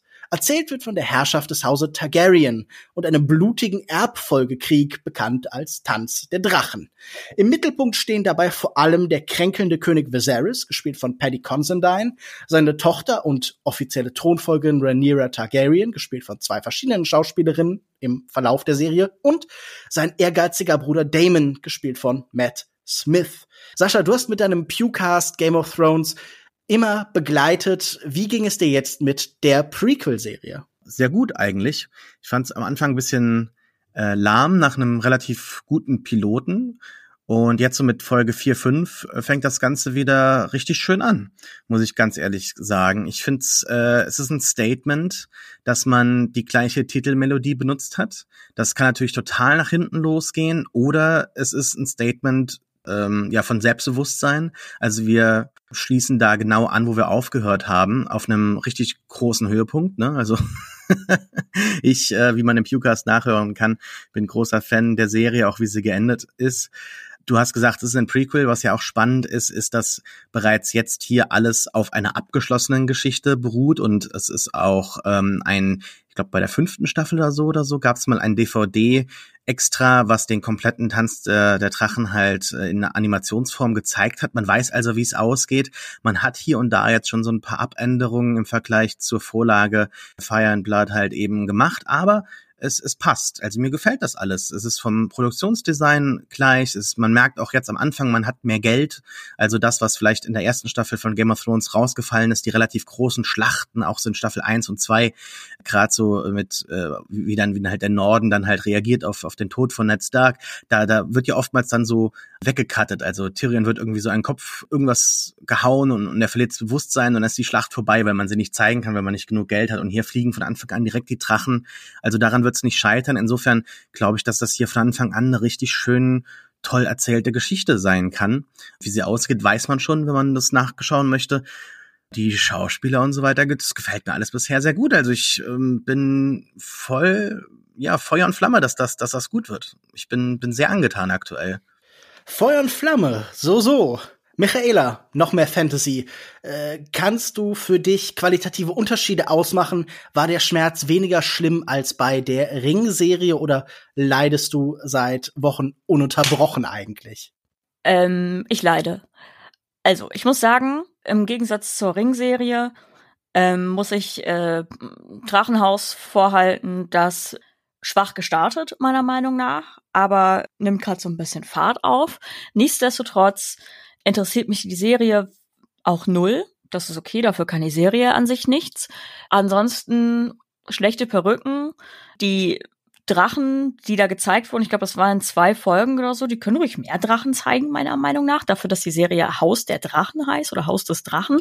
Und ansonsten ist da irgendwie nicht viel, also gerade in den ersten paar Folgen war da nicht viel an Fantasy-Tropes, wo ich mir so dachte, uh, das ist was ganz Neues, ja ganz spannend. Von wegen, okay, äh, wer ist denn die Thron, äh, wer macht die Thronfolge?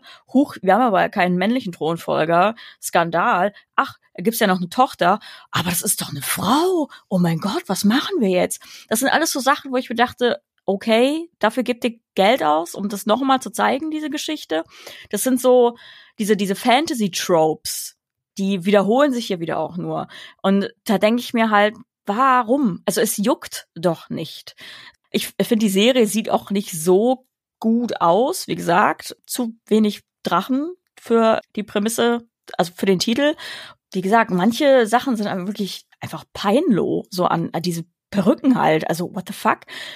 Nee, also einfach nee, ich kann ich kann mich nicht ich kann mich nicht mal entscheiden, was ich schlimmer fand, ob hier Herr der Ringe Prequel oder Game of Thrones Prequel, muss aber dazu auch sagen, aber wie gesagt, dafür kann die Serie nichts. Ich habe keine einzige Folge Game of Thrones gesehen.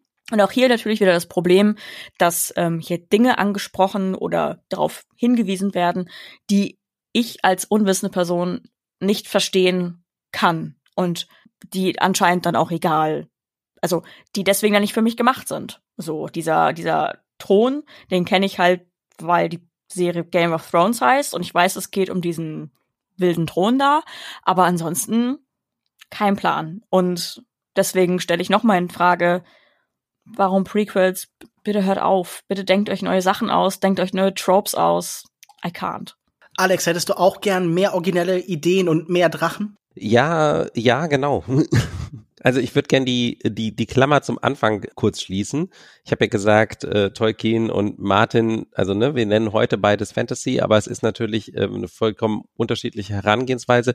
George Martins berühmtester, einer seiner berühmtesten Satz ist ja, was war eigentlich Aragorns Steuergesetzgebung? Also er ist ja sozusagen richtig angetreten mit diesem, ich dekonstruiere jetzt irgendwie so diesen mythologischen Ansatz, den Tolkien, den Tolkien geschaffen hat für seine Fantasy-Erzählung und der ja lange bei seinen Epigonen auch irgendwie so äh, weitergeführt wurde. Ja, ich meine, vor ein paar Monaten ist auf, auch ja bei Prime, diese Rat der Zeit-Serie ja auch gestartet, die ja eigentlich wirklich auch nur so Tolkien wieder aufgekocht ist. Und hier ist es halt so, genau, alles ist nur politische Ränkespiele, alle hassen sich, keiner ist sympathisch. Ähm, das ist ja dieses ähm, Fanwort äh, Grimdark, was da irgendwie für geschaffen wurde. Das ist halt Martin und ich fand das damals bei Game of Thrones, wann war das? 2009, 2010, irgendwie sowas, fand ich das tatsächlich Elf. erfrischend. Ja, die Zeit hat das gebraucht, dass man somit, dass man da irgendwie mal äh, gegen diesen gegen dieses äh, Bollwerk Herr der Ringe und die, die anderen Filme, die dann versucht haben, irgendwie darauf aufzusetzen,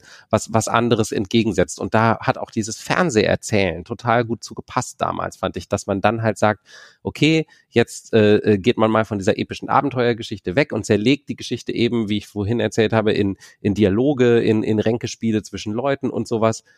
Ja, und jetzt finde ich halt, hätte man sich halt wieder mal was Neues ausdenken können, aber man macht halt stattdessen einfach exakt genau da weiter. Äh, du hast, du vorhin gesagt, Sascha, dass, äh, dass sie einfach die gleiche Titelmelodie sogar genommen haben. Es ist halt wirklich, hier ist es wirklich eine eins zu eins Fortschreibung von dem, wo wir vor drei Jahren aufgehört haben. Und das fand ich einfach super lahm von Anfang an. Es sind zum Teil ja sogar die gleichen Konstellationen, also dieses Small Council, ja, ähm, dieses, äh, was der König und seine paar Berater, die da irgendwie zusammensitzen und den Fortgang der königlichen Handlungen beraten und sowas. Das war halt also alles schon mal gesehen. Wir haben bei Rings of Power dazu gesagt, dass man es das ja da genauso sagen kann, aber da hat man ja immerhin den Unterschied zwischen irgendwie Fernsehserie und Filmen und sowas. Und hier fand ich es einfach nur super, super langweilig und habe halt auch nach drei Folgen aufgegeben und werde das ganz sicherlich nicht, nicht weiter gucken. Ich kann dir eigentlich im Kern gar nicht so stark widersprechen, nur dass sich für mich diese Langweile, diese Vertrautheit so als so eine Gemütlichkeit niedergeschlagen hat. Ja, das ist ja genau das, was ich bei Herr der Ringe habe. Ja, ich, ich glaube, vielleicht sind wir da so Spiegelungen. Ich hatte für mich persönlich diese Erfahrung mit Game of Thrones, dass ich über lange Zeit das geschaut habe mit so einem Gefühl, sagen wir, von irgendeiner Mischung aus vagem Interesse und popkulturellem Pflichtbewusstsein. Ich glaube, popkulturelles Pflichtbewusstsein ist ja auch das, was heute die Leute dazu treibt, Herr der Ringe zu schauen. Das ist so ein bisschen so designated viewing. Man guckt diese Serie halt, weil irgendwie angeblich alle das schauen und weil das so groß ist und das ist dann so eine selbsterfüllende Prophezeiung. Und bei Game of Thrones habe ich dann irgendwann über die Zeit gemerkt, einfach irgend so eine Mischung aus Stockholm-Syndrom und Gewohnheit. Irgendwann war ich da dann doch drin und gerade die viel bemängelte letzte Staffel war dann die, wo plötzlich irgendwie sowas wie so eine Verbindung aufgekommen ist. Und deshalb war gerade diese Kontinuität für mich, vielleicht so ein bisschen wie bei dir bei äh, dieser Herr der Ringe-Serie, das Gefühl so, ach ja, das kenne ich alles, hier fühle ich mich auf komische Weise zu Hause. Guck mal, sie haben sogar dieselbe Titelmelodie genommen. Das fand ich vielleicht ein bisschen lahm. Da hatte ich das Gefühl so, es ist ehrlich, sag ich mal. Also ich finde, da wird einem nicht mal mehr suggeriert, man bekäme irgendwie was Neues. Aber das sollte vielleicht, wenn man tatsächlich irgendwie kritisch darauf blicken will, doch ein Kritikpunkt sein. Ich werde das im Gegensatz zu Herr der Ringe wahrscheinlich weiterschauen, einfach als so eine milde Montagabend-Unterhaltung. Aber ich dachte vor allen Dingen auch, es ist zum einen, wie ihr schon beschrieben habt, bemerkenswert, wie stark die historische Kontinuität ist. Also, dass selbst so was Simples wie dieses Small Council so lang weiter besteht und dass auch irgendwie alles gleich aussieht und dass scheinbar 200 Jahre in dieser Welt einfach keinerlei Unterschied machen, dass es keine Verschiebung in den Gedankenwelten gibt, dass es keine Verschiebung in der Technologie gibt. Das ist schon alles sehr bemerkenswert. Es gibt keine Drachen mehr in Game of Thrones also ich kann mich an Game of Thrones erinnern, da waren eine ganze Menge Drachen dafür, dass es da keine ja, mehr gibt. Jetzt, jetzt macht doch keinen Witz draus. Es gibt auch eine Verschiebung. Es gibt eine riesige Verschiebung und die findet hier statt in dieser Serie. Das wird ja erzählt. Und ähm, wenn man jetzt sich nur die ersten drei Folgen anschaut, klar, aber die eigentliche Geschichte beim Tanz der Drachen fängt ja erst an, als Viserys dann stirbt, was kein Spoiler ist. Wir sehen ja jetzt, wie er komplett körperlich zerfällt in den letzten Folgen. Und erst dann geht's ja wirklich los um diese Rangfolge, die jetzt schon quasi da existiert. Und das Spannende ist ja, dass wir hier im Prinzip so ein Succession gucken, Succession HBO-Serie, wo es auch darum geht, wer beerbt, beerbt mal den Vater, der aber gar nicht sterben will. Jetzt haben wir hier die zickende Zeitbombe und jeder von denen hat auch noch irgendwie so eine Äquivalent von einer Atombombe äh, im, im Kasten. Also jeder läuft da mit so einem Nuclear Football rum und kann ihn einsetzen, wenn er oder sie das möchte. Und was dann halt eben passiert, das, also ich schätze mal so Ende der Staffel geht's los. Das kann definitiv ganz großes äh, Entertainment werden. Und wenn wir über dieses große Entertainment reden, bei Game of Thrones war ja, ich habe das von Anfang an geschaut und Alex hat es eben erwähnt, 2011 ist das gestartet. Wenn man sich mal anschaut, wo das dann und wie es 2011 gestartet ist und wie es dann geendet ist 2019, das sind ja komplette Welten, was die Produktion angeht, an die das, das Budget, die die die Vision, Scope, einfach Ausmaß des Ganzen. Und da war ja auch immer als Fan immer so ein bisschen die Hoffnung dabei, so was, was können die denn irgendwann mal machen? Wie wird es sich steigern? Kann es sich steigern? Kann man irgendwann das Ganze auch irgendwie gut landen? Ich denke, dass ganz viel äh, auch der Enttäuschung damit verbunden war, mit diesen Fandiskussionen über fast ein ganzes Jahrzehnt. Und jetzt haben wir eine Serie, die von Anfang an das Niveau setzt und das Niveau hält und eigentlich nur steigern kann. Wir wissen auch, wo es hingeht, wenn man sich die Story anschaut und wissen also, also bombastischer wird es auf jeden Fall. Und äh, da wird sich einiges in dieser Welt, die jetzt seit schon über 100 Jahren existiert hat, äh, in so einem Stillstand, in so einer absoluten Hegemonie, die jetzt zerfällt und äh, selbst verschuldet, das ist doch also super schön, dass auch jetzt wieder dieses Politische im Vordergrund steht, was bei Game of Thrones ganz viele Menschen am Anfang begeistert hat und eben nicht so dieses Übernatürliche, was da irgendwo so aus dem Norden mal kommt, was ich jetzt gar nicht negativ meine, aber dass, dass wir wieder so an die Anfänge zurückkehren von Game of Thrones, aber jetzt halt eben mit dem Ansatz, mit der Qualität des Endes und den Möglichkeiten, das ist doch ein ganz spannender Ansatz, um, um da jetzt mal was zu erzählen. Naja gut, um das abzuschließen, was ich eigentlich gerade sagen wollte, ich fand das Reizvolle an dieser Serie für mich tatsächlich auch die stärkere Konzentration. Während Herr der Ringe etwas hilflos zwischen den verschiedenen Plots hin und her springt, hatte ich hier schon das Gefühl, es gibt einen klar umrissenen Cast mit klaren Motivationen, der in einem sehr beengten Rahmen eben das Ganze vorbereitet, was jetzt an großen Eskalationen in naher Zukunft kommen mag. Ich hatte auch das Gefühl, mich reizt das visuell ein wenig mehr. Also es ist noch ein bisschen physischer, es ist ein bisschen stofflicher. Ich habe nicht das Gefühl, dass das alles digitaler Matsch ist, sondern hier sind noch irgendwie Sets, die irgendwie greifbar wirken, die auch nicht so bemüht auf Hochglanz poliert sind, sondern man hat irgendwie ein Bewusstsein dafür, dass diese Zeit eben ja so ein bisschen, es beginnt hier ja ein Verfall und man hat das Gefühl, der Verfall drückt sich nicht nur am Körper des Königs aus, sondern auch in den Dingen in der Welt, die immer so ein bisschen, ja, also Grimdark hat Alex gerade beschrieben, die immer so ein bisschen eben im, im Ascher-Modus zu sein scheint. Also nicht der R&B-Sänger, sondern halt das Haus, das, das äh, fällt. Und im Wesentlichen diese Konzentration auf einen Ort und irgendwie halt ein begrenztes Kontingent an Figuren macht das Ganze für mich ein bisschen kommensurabler. Und ich hatte eigentlich gedacht, vielleicht findet auch Michaela das hier so ein bisschen übersichtlicher als diese seltsame Figurenflut von Herr der Ringe. Geht. Ja, also ich muss auf jeden Fall Michaela noch insofern recht geben, dass ich finde, dass diese feministische Plot irgendwie so sehr vorgeschoben wirkt. Und gut, die schlechten Perücken, da habe ich manchmal auch so ein bisschen das Gefühl, das ist gewollt.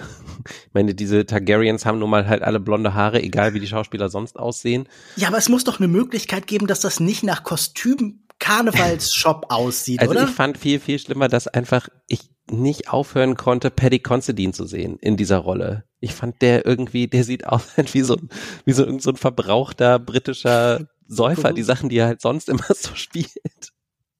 irgendwie. Und das passte irgendwie so gar nicht. Und Matt Smith, genauso, der irgendwie ja auch so, ein, so eine komische Charakterhackfresse ist, der so in diesem, in diesem Fantasy-Setting, wo er dann plötzlich irgendwie hier so ein so einen intriganten Bruder da spielt. Der einzige, das waren ja jetzt hier deutlich bekanntere Gesichter als in der äh, Herr der Ringe-Serie zum Teil.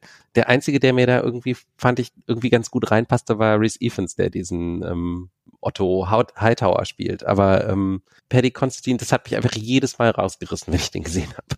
Ich fand den ganz niedlich gecastet insofern, dass niemand so sehr von Szene 1 aus äh, schreit in seinem ganzen Gebaren, ich werde bald sterben. Ich bin zu nett, ich bin zu gütig für diese Welt, die mich auffrissen wird. Und diese Unvermeidbarkeit, die in, in jede seiner milden Lächeln so eingeschrieben sind, in, in seinen Modellbau-Hobby, das fand ich eigentlich ganz lustig. Das ist diese Art von, von kuriosen Automatismus, die ich irgendwie witzig finde. Also so, so ein bisschen wie, keine Ahnung, wenn die Stooges irgendwie irgendwo reinkommen und da ist jemand mit einer Glasscheibe und man weiß, was passiert. Äh, er ist so wirklich so eine Art von Fantasy-Slapstick-Charakter fast.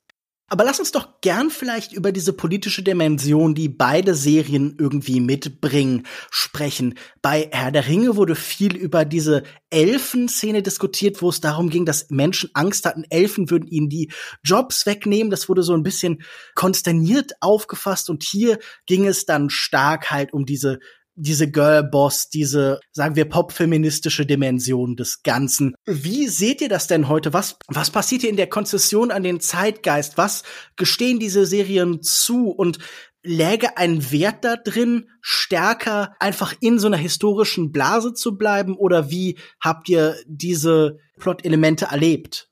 Naja, ich finde, es wirkt halt so ein bisschen vorgeschoben, um dem eine ganze, also um dem Ganzen noch mal so eine, also bei beiden Serien, so eine äh, zeitgenössische Daseinsberechtigung zu geben. Auch so ein bisschen was für die Kritiker, oder? So, genau. hier, da könnt ihr noch drüber reden. Ja, genau. Also um noch mal zu sagen, also damit sich wieder Leute darüber aufgehen, hier Leftist Agenda ist dann hier wieder und keine Ahnung was alles und dann haben wir hier Girlboss Mindset und mich macht das mittlerweile halt auch müde, genauso wie mich generell diese ganzen Fantasy Tropes müde machen. Da jetzt einfach nur noch mal ein vermeintlich moderneres Gewand mit schlechteren Perücken draufzusetzen, ich finde, das bringt einfach nicht viel und hat mir dann persönlich auch nicht so viel mehr gegeben. Da habe ich dann lieber, wenn wir jetzt bei ähm, Morata sind, dann habe ich lieber irgendwie bekannte Elemente, die vielleicht simplifiziert nochmal dargestellt werden oder wie auch immer, anstatt halt dieses Daseinsberechtigung durch ähm, vermeintliche zeitgenössische Politik. Okay, dann würde ich jetzt aber mal aus Prinzip dagegen halten, dass es also erstens Thronfolgekriege sind tatsächlich so einer der Hauptkonfliktherde, glaube ich, in der menschlichen Geschichte. Und genau sowas, wie sich bei Game of Thrones hier abspielt, gab es ja äh, oder bei House of the Dragon gab es ja im Grunde irgendwie vielleicht mal, wenn ich jetzt so britische Geschichte, da kenne ich mich jetzt ein bisschen aus, wenn man da dran denkt an die wenigen weiblichen Thronfolgerinnen, die es da mal gab, Elisabeth I. oder Mary Tudor oder so, die gab's, die gab's ja auch da alle schon. Mhm. Also das, das ist ja durchaus jetzt irgendwie was, was man jetzt historisch begründen kann. Gleichzeitig irgendwie bei Tolkien, wenn man eher so eine mythologische Sicht einnimmt, finde ich es auch, äh, es gibt auch solche Figuren wie, wie diese Galadriel-Figur, die irgendwie so Kriegerheldinnen sind oder sowas. Also das finde ich jetzt alles nicht so Zugeständnisse. Die Zugeständnisse finde ich halt eher da drin, dass man sagt, ja, wir können halt, zum Beispiel jetzt bei Tolkien, wir können halt keine epische mythologische Geschichte einfach nur so erzählen, weil das ist irgendwie mhm. äh, nicht Fernsehserienmäßig genug. Man muss das alles humanisieren und man muss irgendwie den Menschen kleine Momente und Quips und was weiß ich nicht noch alles, was halt so die Konventionen des 21. Jahrhunderts Qualitätsfernsehens sind, irgendwie dazugeben. Und das sind dann, finde ich, eher so die Dinge, wo es, wo es einen halt irgendwie so in die, in die Jetztzeit reißt. Ich hatte auch zu keinem Zeitpunkt das Gefühl, das stört mich jetzt im besonderen Maße, sondern das schien mir halt einfach mit dem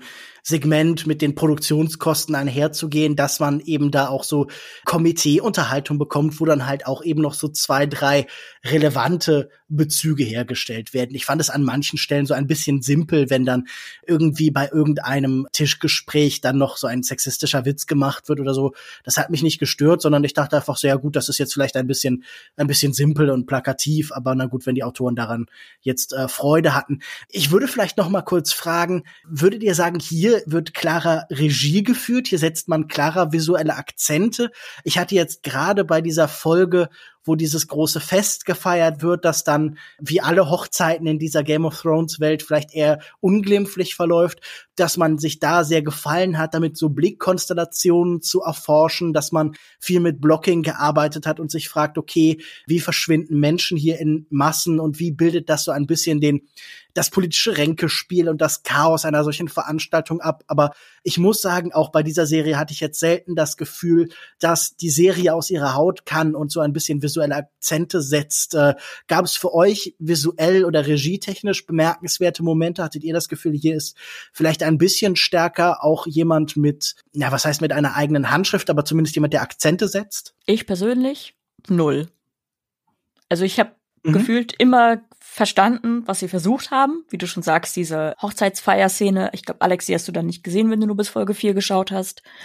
Und deswegen hat es das für mich auch nicht besser gemacht. Also zu sehen, ah, okay, ich, ich sehe, was versucht wird, aber ich komme da jetzt trotzdem, also es, es tut nichts für mich. Ich hätte vielleicht noch eine letzte Frage. Lässt sich denn vielleicht sowas wie so ein Feuilleton soziologischer Befund daraus schließen, dass gerade zwei der größten Serien überhaupt so Fantasy-Brocken sind, dass die jetzt genau gleichzeitig aufschlagen? was erzählt das? Sind das so die zwei Endpunkte, die Leuchttürme am Ende dieses großen Prestige, teuren Serienzeitalters oder stehen die für irgendwas anderes? Wie sind die denn zu lesen als Phänomen? Das würde mich auch interessieren tatsächlich. Aber ich glaube, das können wir erst feststellen, wenn noch ein bisschen Zeit ins Land gegangen ist. Wir hatten ja vor ein paar Folgen unsere Stand der Nation zum, zum, zum Thema Fernsehen. Ich habe in der Zwischenzeit auch nochmal darüber geschrieben und habe die beiden Serien so als Ausgangspunkt genommen, weil eben parallel dazu ja Netflix zum Beispiel keine so eine große Fantasy-Serie jetzt gerade am Sie Start hat. Sie wollten den Witcher bringen, richtig? Aber das ist dann irgendwie verschoben worden. Eigentlich hätten wir hier drei solche Serien Ach so, gehabt. ja, okay.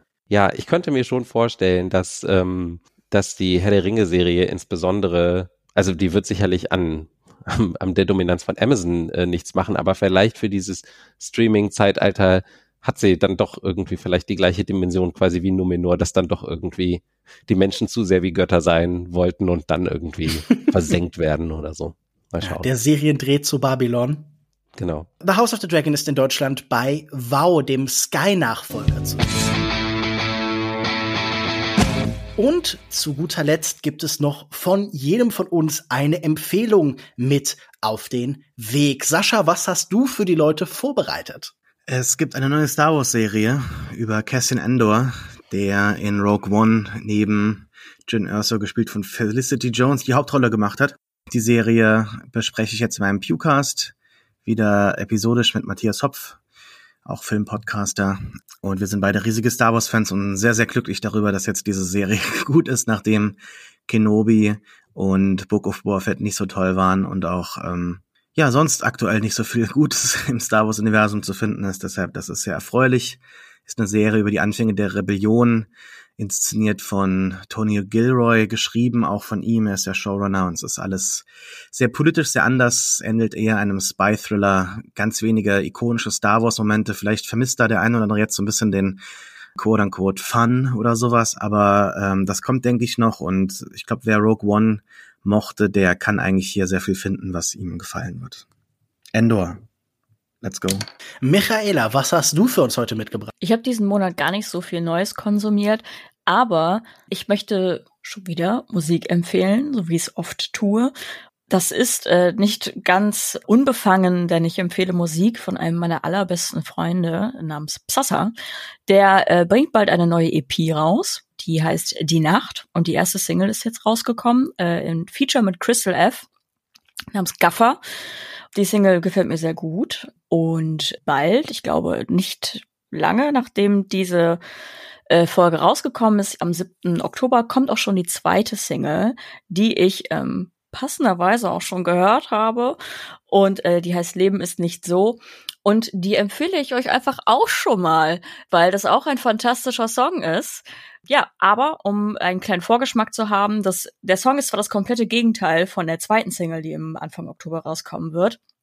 Aber äh, Gaffer von Psassa featuring Crystal F, ähm, fantastischer Song. Ich klinge gerade bei diesen Moderationen immer wie so ein, ein Fernsehkoch. Oh, was hast du uns denn vorbereitet? Alex, was hast du uns denn Feines gekocht heute? Ich äh, habe ein, ähm, eine Empfehlung, die äh, wie üblich so ein bisschen aus dem ähm, aus dem Cutting Room Floor unserer Redaktionssitzung übrig geblieben ist. Ich war nämlich in einem Film, den wir auch in Betracht gezogen hatten für diese Sendung 3000 Years of Longing, der neue Film von George Miller, der ja durch den Mad Max Fury Road Film irgendwie vor ein paar Jahren nochmal so eine Renaissance erlebt hat, plötzlich als großer Visionär, was damals bei Bay Pick in the City noch keiner gesagt hat. Den fand ich auch ähm, erstaunlich schön. Der hat sicherlich so ein paar ähm, so ein paar Problemchen mit Orientalismus und äh, man kann ihn auf eine bestimmte Art und Weise lesen, ähm, äh, die ich durchaus gerechtfertigt finde und die ihn ein bisschen schwierig macht. Aber wenn man das so ein kleines bisschen verdrängt, das darf man ja vielleicht manchmal auch mal machen, ist es einfach nur, finde ich, ein sehr, sehr schöner Film übers Geschichten erzählen, der auch sehr bildgewaltig ist auf eine Art und Weise, die man vielleicht nicht erwartet. Der Trailer ist so ein bisschen total äh, fehlgeleitetes Marketing meiner Ansicht nach. Der Film ist ganz anders als das, was der Trailer verspricht. Aber mir hat er trotzdem sehr gut gefallen. Es geht viel um das Gegenüber auch zwischen Tilda Swinton und Idris Elba, äh, wo er eben einen Djinn spielt, der ihr äh, eigentlich seine Lebensgeschichte erzählt und gar nicht, es geht gar nicht so sehr ums Wünschen, darum geht's dann erst ganz zum Schluss. Ja, einfach so ein Film, der auch einfach im Kino gut kommt, äh, der, der, der sich wo man sich gut reinlegen kann so und den ich deswegen eigentlich doch auch mit dieser kleinen Einschränkung, die ich am Anfang gesagt habe, da sollte man sozusagen ein kritisches Auge auf den Orientalismus des Films und so werfen und vielleicht auch auf George Millers Verständnis davon, wie Akademikerinnen so äh, in was für Hotels die so tatsächlich wohnen, wenn die irgendwo Konferenzen haben, habe ich mich so gefragt. Aber ähm, abgesehen davon doch äh, 3000 Years of Longing ähm, meine Empfehlung diese Empfehlung würde ich auf jeden Fall unterstreichen. Ich war auch sehr angetan von dem Film. Ich empfehle aber ein Buch und zwar eines von Dietmar Dart. Das heißt Die salzweißen Augen, 14 Briefe über Drastik und Deutlichkeit. Eine faszinierende Mischung aus äh, Essay, und Roman, die sich mit Drastik in der Kunst beschäftigen, mit ähm, dem, was irgendwie von der Kulturindustrie oft so hinten runterfällt, was als vulgär gilt, äh, also so, so Zombie-Filme und Splatter und Comics und Heavy Metal und Pornos und alles möglich. Und in 14 Briefen versucht er so ein bisschen deren Rolle in der Gesellschaft, in der Kultur, in dem, was alles um uns herum passiert, herauszuarbeiten und wie eine bürgerliche Gesellschaft zu solchen Randprodukten, von solchen drastischen und deutlichen Produkten ja irritiert wird und was mit denen zu machen ist. Das Buch ist schon ein wenig älter, es ist von 2005, aber es ist toll zu lesen, es ist mit 215 Seiten nicht furchtbar lang und diese Idee, das in Briefe zu unterteilen, das ist schon irgendwie faszinierend, weil es irgendwie eine Form ist, die man nicht so wahnsinnig oft liest, diese in, in dreifacher Hinsicht hybride Form. Und ich war sehr davon angetan. Und ich habe das Gefühl, wenn man jetzt heute sich diese ganze Diskussion um sowas wie Elevated Horror und die Frage, was bedeutet dieses Genre heute noch anschaut, dann ist das auch, obwohl es jetzt schon irgendwie 17 Jahre alt ist, ein doch sehr aktueller Beitrag. Ähm, die salzweißen Augen, 14 Briefe über Drastik und Deutlichkeit ist bei Surkamp erschienen. Tolles Buch. Dann bleibt mir jetzt am Ende noch vielen Dank fürs Hören zu sagen. Falls ihr irgendwelche Anmerkungen habt, findet ihr uns zum Beispiel auf Twitter unter @kultindustrie. Es gibt eine Mail podcast@kulturindustrie.de. Ich weiß nicht, ob die noch so wahnsinnig viel benutzt wird. Wir sind auf Twitter individuell zu finden. Sascha als @reeft, Michaela unter @mihatori mit Y, mich unter @kinomensch und Alex unter @alexmatzkeit. Tschüss und bis zum nächsten Mal. Ciao. Ciao.